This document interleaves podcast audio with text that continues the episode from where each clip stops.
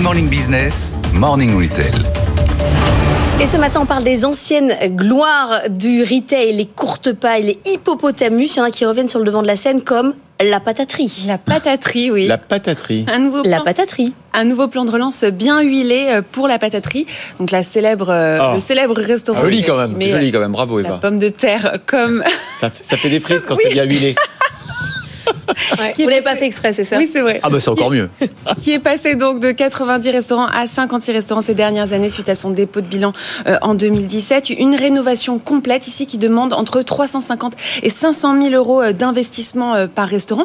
Et cela passe d'abord par un nouveau décor euh, plus convivial. On a l'impression d'être dans un petit euh, cottage à la campagne, de la porcelaine de Limoges, une rénovation euh, des cuisines avec du matériel innovant, une carte des produits euh, revisités et les plats remis euh, au goût du jour grâce à des conseillers euh, culinaires qui ont revu par exemple euh, la cuisson de la pomme de terre au four ou encore la saucisse au couteau purée et son jus, pomme au four caramélisée. Tout ça à des prix plutôt accessibles. Alors, quatre de ces nouveaux concepts sont testés en ce moment. Le premier concept, il est à Avrainville, il fonctionne plutôt bien, mais on peut, on en trouve aussi à Limoges ou encore à Montauban. Entre 40% et entre 40 et 50% de progression sur ces sites-là euh, l'an dernier par rapport à l'année de référence 2019. Est-ce qu'on en profite pour changer aussi le, le modèle, euh, notamment le rapport aux franchisés? Oui, oui, justement, ces pilotes ont pour euh, objectif de motiver les franchisés à passer à un nouveau modèle de filiale associée avec entre euh, 10 et 15% de participation au capital de départ. Alors, c'est Ouais. un moyen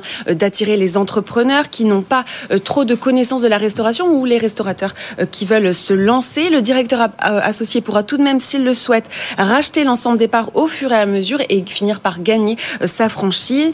Sa franchise, c'est un modèle win-win pour les commerçants. Il y a de quoi faire en matière de relooking de vieilles franchises. Est-ce que ça marche? Oui, alors justement, là on parle de euh, la restructuration de la pataterie. Derrière euh, ce plan de relance, il y a euh, Laurent Gillard, c'est l'ancien directeur général euh, de Léon de Bruxelles qui compte appliquer euh, la recette de la Vous restructuration. avez fait exprès là sur la recette là, non? Non.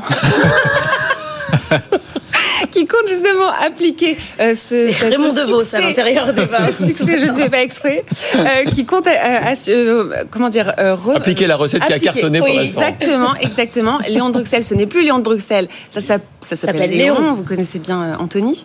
Euh, la chaîne s'est repositionnée avec un relooking. Ici, on, on est plus passé dans une brasserie type euh, bord de mer, alors que bien souvent, on- les restaurants sont situés dans les Oui. commerciaux. Ils sont pas du tout à la mer. Ce sont plutôt les centres-villes. On voyage avec vous aujourd'hui, hein, Oui. bord de mer, Oui, c'est pas fini, c'est pas Ah, pas fini. Un revirement stratégique donc qui s'est conclu par un succès. On peut citer aussi Hippopotamus, c'est euh, toujours le groupe euh, Bertrand. Non, on va au 60 Far West, non? Pas encore? Non, ça c'est Ah bah Buffalo si. Grill ça. Ouais. Oui, à ça j'y viens pas encore. Mais si, la salade Euh, d'accueil, tout ça. Oui, mais je, mais je sais bien. Salade Allez-y. de Eva. bienvenue, oui, chez Courtepaille notamment. Donc Hippopotamus, euh, euh, lui aussi, euh, le su- un succès euh, du nouveau concept. On est passé du restaurant grill au steakhouse à la française. On note une croissance de 15% l'an dernier avec un taux de fréquentation en, en augmentation. 15 ouvertures Ouais. sont quand même prévues euh, cette année. Et puis on finit rapidement avec euh, Courtepaille, euh, ici qui a été repris euh, par la boucherie et qui est en train de mettre à profit euh, son programme de reconquête. Mais ici, voilà, on tape vraiment sur la viande. On reste sur les basiques. La cheminée est conservée. On Il grille. n'y a plus de toit de chaume. hein. Non. Non. On a demandé au patron de courte vraie- paille, il a dit que ça coûte trop cher. C'est une vraie boucherie, la courte paille. Merci cauchemar. Merci à tous pour cette chronique.